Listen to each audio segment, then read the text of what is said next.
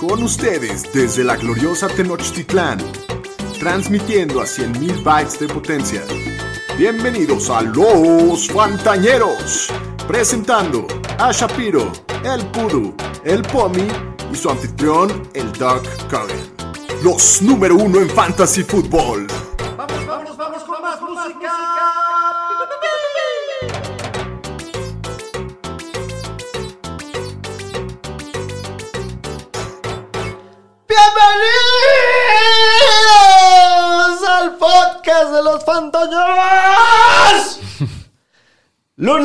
28 de junio 2021.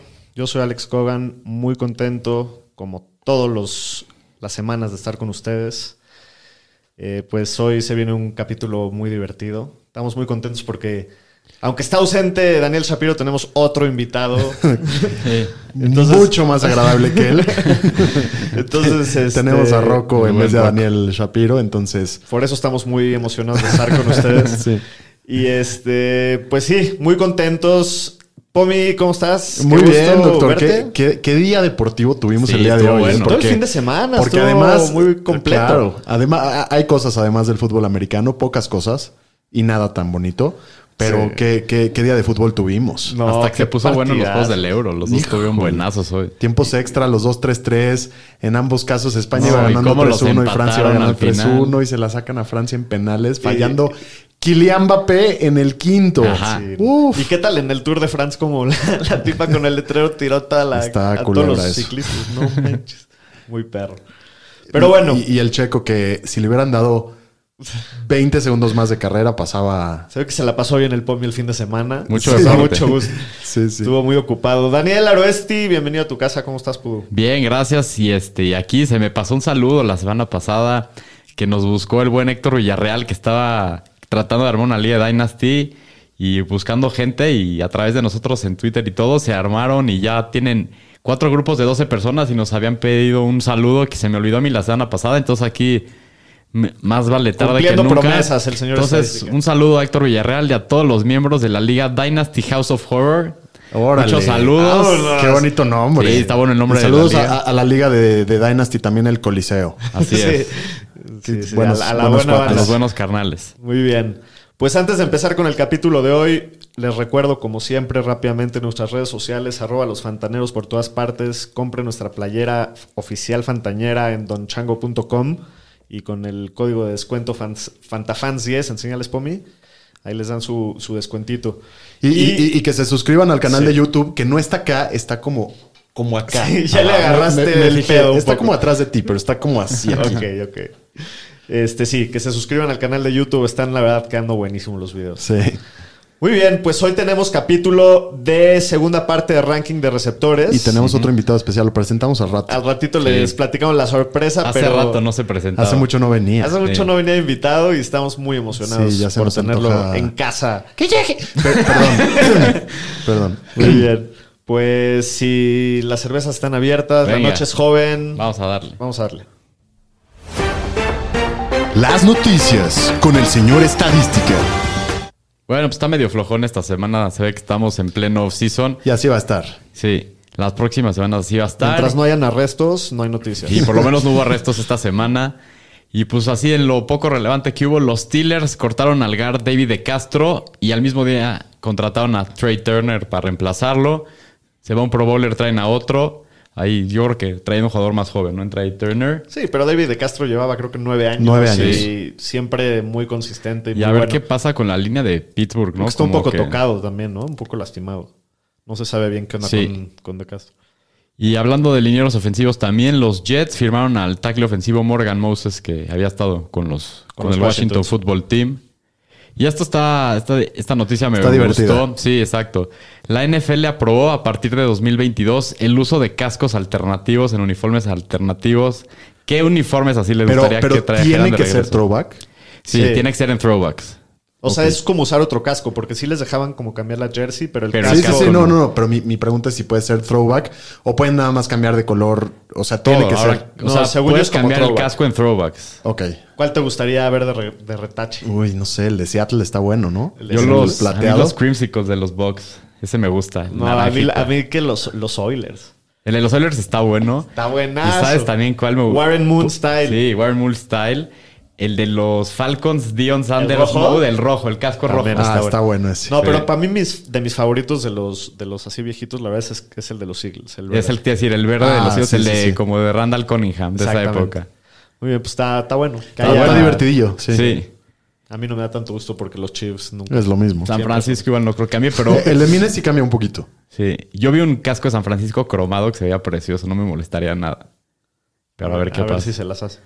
Y hablando de retiros, el receptor de Marius Thomas anuncia que se retira del NFL después de 10 temporadas, ganador de Super Bowl, el Super Bowl 50, ahí con el señor Peyton Manning en su retiro. Tuvo, Pro, tuvo sus, Pro tuvo Tuvo sus sus años. muy buenos. La Sí. atrapada esa en playoffs de, ¿De Tim Tebow? Tebow para ganarle a. Pittsburgh en la primera jugada de playoffs. Yo creo que es su jugada más memorable. Sí. Muy bien. ¿Algo más? Eso es todo. Carrera exitosa. Hasta aquí mi reporte, Joaquín. Muy bien, vamos a lo que nos truje Chencha, a la parte más importante del capítulo que son los rankings parte 2, o sea, del 13 al 24, consenso de los fantañeros. Pues vamos a darle. Receptores. And Manning's to heave one. There's oh, there's a flag. Beckham one-handed catch. How in the world? Oh my goodness. Ah, es mi favorito. Oh, my goodness. Eh, muy bien, pues vamos a darle. Eh, nada más como recap de los top 12 de la semana pasada. En primer lugar cayó Tyreek Hill de los Chiefs. Segundo lugar Davante Adams. En tercer lugar Stephon Diggs de los Bills. Calvin Ridley en cuarto lugar. DeAndre Hopkins, su primer año en Arizona, en quinto lugar. AJ Brown en sexto. Séptimo lugar Justin Jefferson. Octavo lugar Allen Robinson. En noveno DK Metcalf. En empate con Michael Thomas, los dos en noveno. Eh, Keenan Allen quedó en onceavo y Terry McLaurin, Scary Terry, en doceavo lugar. Y vámonos a la parte número dos de los rankings de los fantañeros. Con el número 13 que cae el señor Mike Evans de los Buccaneers. Ujú. Aro, ¿qué opinas? Pues Mike Evans, que pues, es de los receptores más consistentes desde la- en la liga desde que llegó. Tiene siete temporadas de mil yardas o más. Nadie lo ha hecho. Y siempre está en la, siempre tiene la capacidad de tener más de doble dígito de touchdowns. Ya lo hemos visto. El año pasado tuvo 13. Brady lo busca mucho en el red zone. Como que sie- siempre se siente que el próximo año como que ya no va. ¿no? Pero siempre jala, ¿no? Siempre jala, Siempre sí. jala. Sí. ¿Sabes qué pasa con Mike Evans? Es de esos receptores ahorita que es ya de segundo tier, que te puede, te lo puedes llevar muy barato y tiene el potencial de acabar Mucho valor. dentro del top 2. Aquí, aquí el tema es cómo comparten, ¿no? Es, Sí. Son El muchísimas tema armas es siempre, ofensivas. y también el tema de su salud, siempre es una... un- un- Aunque el año pasado no se perdió ningún juego. No, el año pasado finalmente jugó completo. Pero mira, en sus siete años ha terminado dentro del top 12 de, de Fantasy todos los años. Entonces, Sí, no, pura consistencia siempre de. Mike Evans. Ujú. Muy bien. En el lugar 14 tenemos a CeeDee Lamb. Que bueno, el año pasado nada más no hablamos tanto más de CeeDee Lamb porque Justin Jefferson se llevó toda la, todo el premio, ¿no? De, No, de y porque Dak se lesionó. Sí. Iba, y- con, y con Dak las- iba en un ritmo Sí, tremendo. o sea, justo hasta que se, se lastimó Dak iba en un paso histórico. O sea, si lo extrapolábamos esos cuatro juegos que jugó con Dak a 16, iba a terminar con cerca de las 1400 yardas que tuvo Justin Jefferson, 6, 7 touchdowns por ahí. Entonces hubiera tenido un año muy completo. Es uno de los mejores receptores en el slot. Sea, eso se vio muy claro el año pasado. Fue el segundo receptor con más snaps en la posición, el segundo en recepciones y el segundo en yardas. Entonces, sí existe, o sea, una posibilidad de que se convierta el arma principal de Dak. O sea, yo sí lo veo en, en las, en las posibilidades, ¿no? Sobre todo con la salud de Amari, que, que ahorita ya Que están está en diciendo que está lesionado. Correcto. ahorita lo vamos a mencionar. Ahorita lo, ahorita lo platicamos eso, pero ya la química se vio con Dak, aunque fue en un- un- una muestra muy corta. Pero bueno, existe esa posibilidad y es lo Sí, que lo hace muy atractivo. Y, y bueno, pues que se vio muy bien ya con él, ¿no? Muy bien. Eh, ¿Algo más de CD Lamb?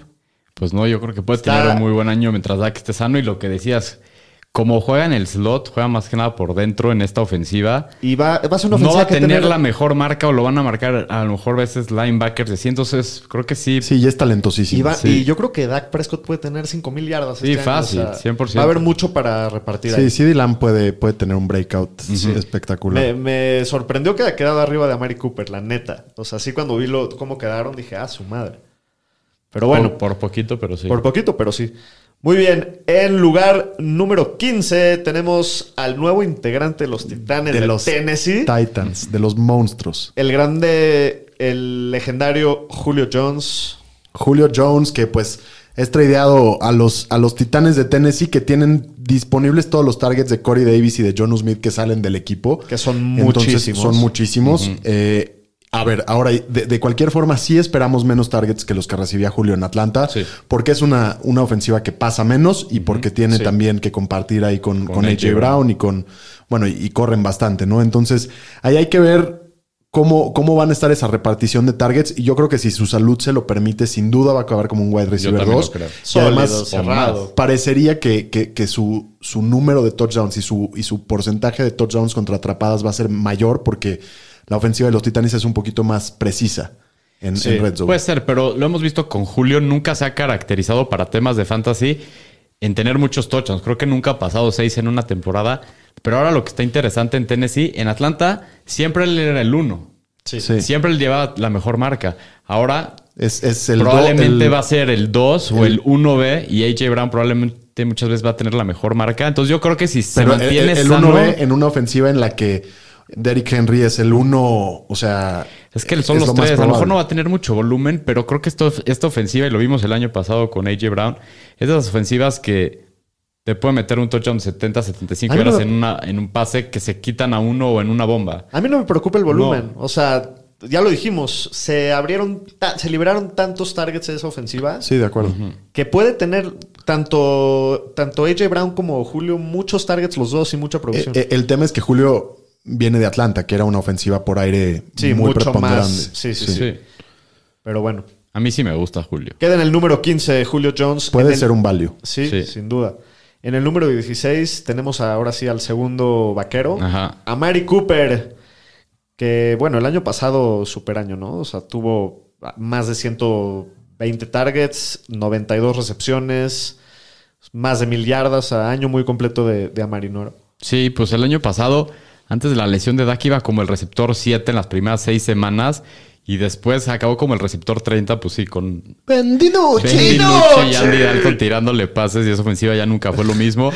Pero en Yo sus extrañaba 29 a Ben partidos con Dak, promedia 8.5 targets por partido y 80 yardas por juego. No, muy sólido. Entonces, muy sólido. siempre ha demostrado que tiene muy buena química con, con Dak.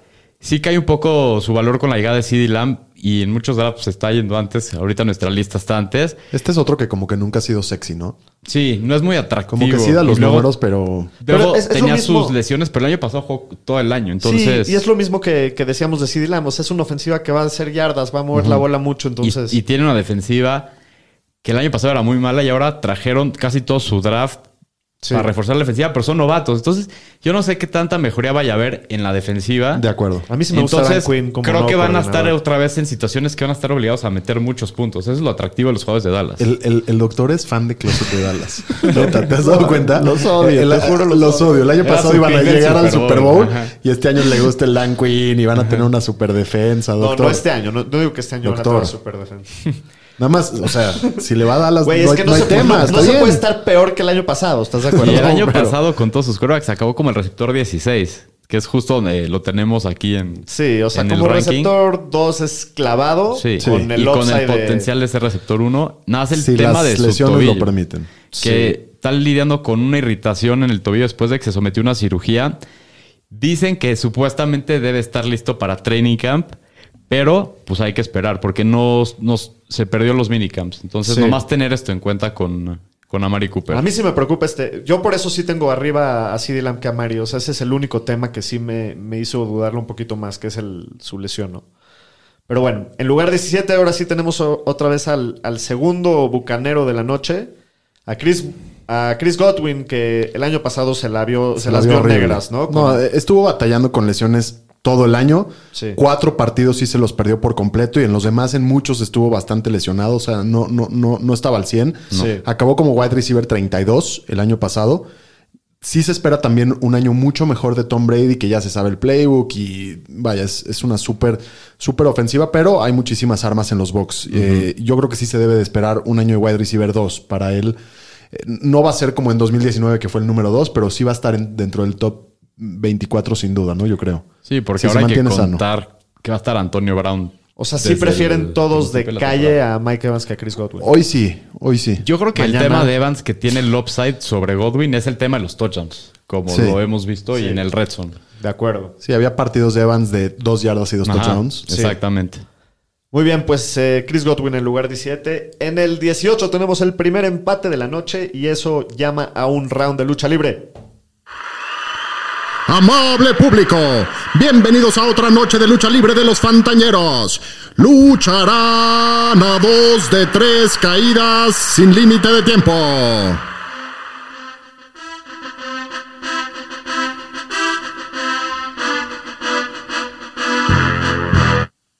Muy bien, pues. eh, a ver, ¿cómo lo vamos a hacer? Aro, tú échate a DJ Moore. Eh, yo me echo a Robert Woods porque quiero. Para Y, definir el 18 y 19. y Pomi, tú eres el tirantes de Venga. DJ Moore contra Robert Woods. Aro, date primero. Pues mira, DJ Moore el año pasado, con los corebacks nefastos que tuvieron los, los Panthers, tuvo 118 targets, pero solo tuvo 66 recepciones. Y con Sí. todo y todo tuvo 1193 yardas, con 4 touchdowns nada más. Es un jugador muy joven, siempre ha demostrado el potencial que tiene, siempre ha tenido el tema de los corebacks. A ver si ahora con Darnold tiene una mejoría, y sobre todo en el tema de touchdowns. Es el receptor número 10 en recepciones antes de cumplir 24 años, pero es el segundo peor en tema de touchdowns en las primeras tres temporadas en la liga. Entonces siempre el tema de- es el tema de los touchdowns. Yo creo que esto sí puede mejorar. Creo que la ofensiva con Darnold y con un McCaffrey sano y con el receptor este novato que trajeron del LSU, Terrace Marshall, Terrence creo Marshall. que puede mejorar esa ofensiva a lo que era el año pasado. Creo que el equipo puede estar un poco mejor. Entonces, creo que estos números, o sea, lo viste, 100 casi 1200 yardas en 66 recepciones es un promedio muy alto. Entonces, creo que es un, un ju- un jugador que te puede hacer las jugadas grandes. Entonces, creo que puede mejorar en esta ofensiva. Y sí te da tranquilidad que hayan tantos elementos nuevos en la ofensiva. Pues nada más se va Curtis Samuel y entra Terrace Marshall. Nada Y el más. Ujú. Sí, el quarterback. Pero pues bueno, es que con lo que tenía, no sé si Darnold es mejor. Puede ser. Puede ser, no sé. A mí, digo, me sigue gustando mucho DJ Moore, solamente que el año pasado me gustaba mucho más de lo que me gusta este. O sea, a estas alturas del partido creía mucho más en él y ahorita, como tú dices, con tantos cambios, pues me, me sigue gustando como un receptor 2, pero no sé por qué estoy un poco escéptico con, con el tema de DJ Moore. Eh, pero bueno, a mí yo prefiero a, Robert Woods, por eso lo voy a defender. Es un receptor 2, no más que eso, pero es muy sólido, muy dependiente. Ha terminado en el top 17 en los últimos tres años. Estoy de acuerdo que no es el pick más sexy, pero ahora tiene al mejor coreback que ha tenido probablemente en toda su carrera en Matt Stafford. Y aparte lo mejor de todo es que se está yendo a la, a la mitad de la cuarta ronda. Tiene un valor tremendo para mí. Me gusta mucho como receptor 2 Robert Woods. Yo, yo, híjole, son, son buenos argumentos. Creo que yo me inclino un poquito más por Robert Woods porque estoy seguro en su cambio de coreback. Porque creo que su coreback Sí, de acuerdo. es... Confías es- más en Stafford que en Darnold. Sí, sí, hoy confío 100%. más en Stafford que en, que en Darnold. Y, y Robert Woods es muy Oye, consistente. siempre, güey. No, siempre, siempre. Sí, sí, sin duda. No, bueno, en, chance en, en cinco años ya no. pero, pero yo creo que Robert Woods todas las semanas ahí está. Y sobre todo si es PPR, es, es Es un pick gran- más seguro. Sí. Muy bien, entonces en lugar 18 queda Robert Woods, lugar 19 queda DJ Moore. Ajá. En el veinteavo lugar queda Adam Thielen, que hace mucho no hablábamos de Adam. Adam Thielen. Hace mucho no lo poníamos. Sí, también, también hablando de ADP, ¿no? O sea, finales de la cuarta ronda, muchísimo val- valor en draftear a Thielen, ¿no?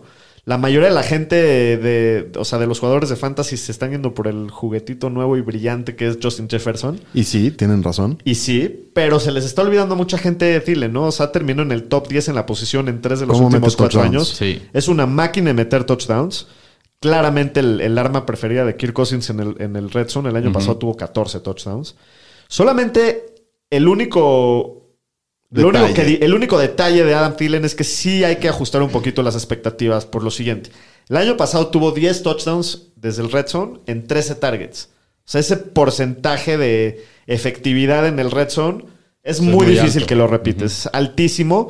Y sí lo podríamos ver así con, con mucha suerte y, y que lo, y que lo repita. Pero bueno, si le tuviera que apostar, digo, creo que así ve una regresión en ese departamento. Pero bueno, es un receptor 2 súper sólido, Sí, jugadorazo, gran, unas manos tremendas.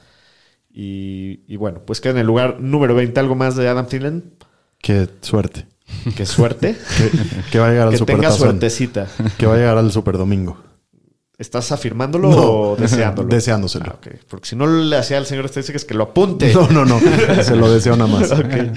El lugar No, 21. o sea, el capítulo pasado dijeron que Miami, Minnesota y la madre. No, el otro día Shapiro Se está vale- diciendo que vale soñar. va a ser igual de bueno que Mahomes, ¿no? Sí, sí, sí. Este, bueno, en el lugar 21, otra vez se repite de otro equipo. Otro de Han, los han Rams. habido muchos. Cooper Cup hace su aparición en el ranking en el lugar 21, que el año pasado sigue siendo sólido. No fue el año tan espectacular. Decepcionó un poco. Ajá, como, como estamos acostumbrados y para el- a la posición en la que se drafteó, pero igual tuvo 92 recepciones, casi mil yardas. El único problema fue que estuvo bajito en los touchdowns, ¿no? Sí, tres touchdowns nada más, su año más bajo desde que llegó a la liga. Después de haber tenido 10 en 2019, sí fue una temporada de altibajos aquí en los Rams y se vio afectado porque fueron el equipo que más corrió dentro del red zone. Sí. Entonces sí le afectó en el tema de los touchdowns. Ahora tiene una mejoría otra vez de Coreba, como lo dijimos. Stafford es mucho mejor que Jared Goff. Y creo que McVay lo puede poner en muy buenas oportunidades. El año pasado sí acabó como receptor 27. Solo tuvo dos semanas de receptor 1 y 11 semanas peor que receptor 28. Puta, qué inconsistente. Entonces sí fue muy constante. Yo lo tuve en una liga y era mi receptor 2 y al final ya no, ni lo metía. Pero creo que sí, sí puede tener una mejoría este año. Y fuera del año pasado siempre había sido un receptor muy consistente. Entonces creo que sí es un receptor 2 bajo bastante sólido. De acuerdo, pero sí trae su riesgo y sí, Sí, sí, sí. sí- sí da miedito, ¿no?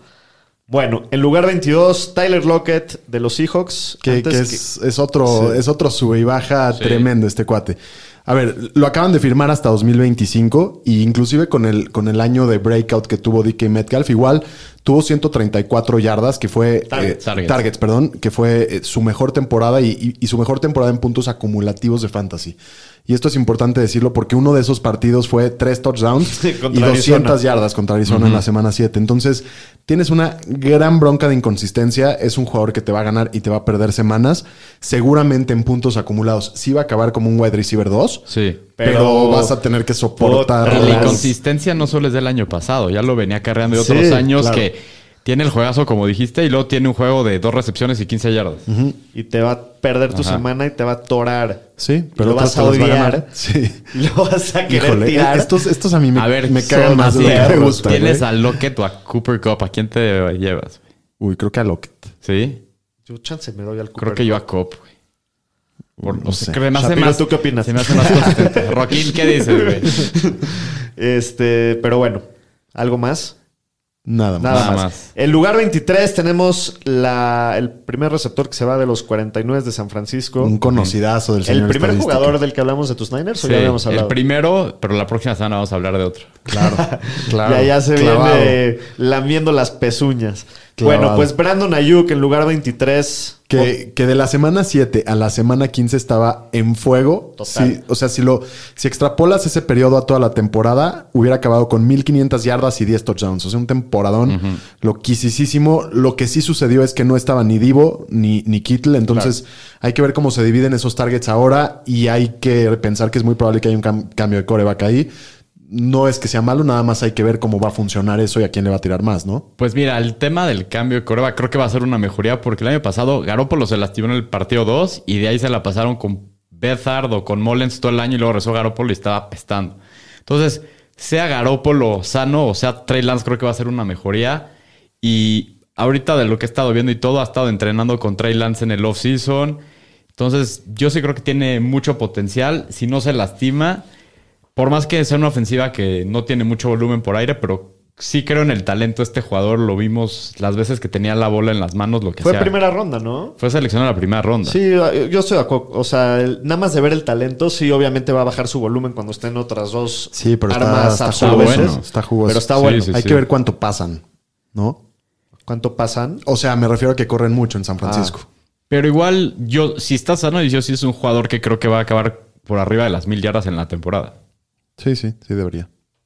Me gusta porque ahí está calentando mi, mi equipo de Sus fantasy. números del año pasado eran increíbles. Sí, al final era sí. una bala. Ajá.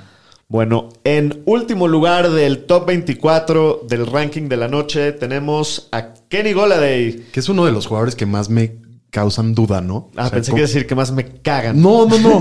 Yo No. también.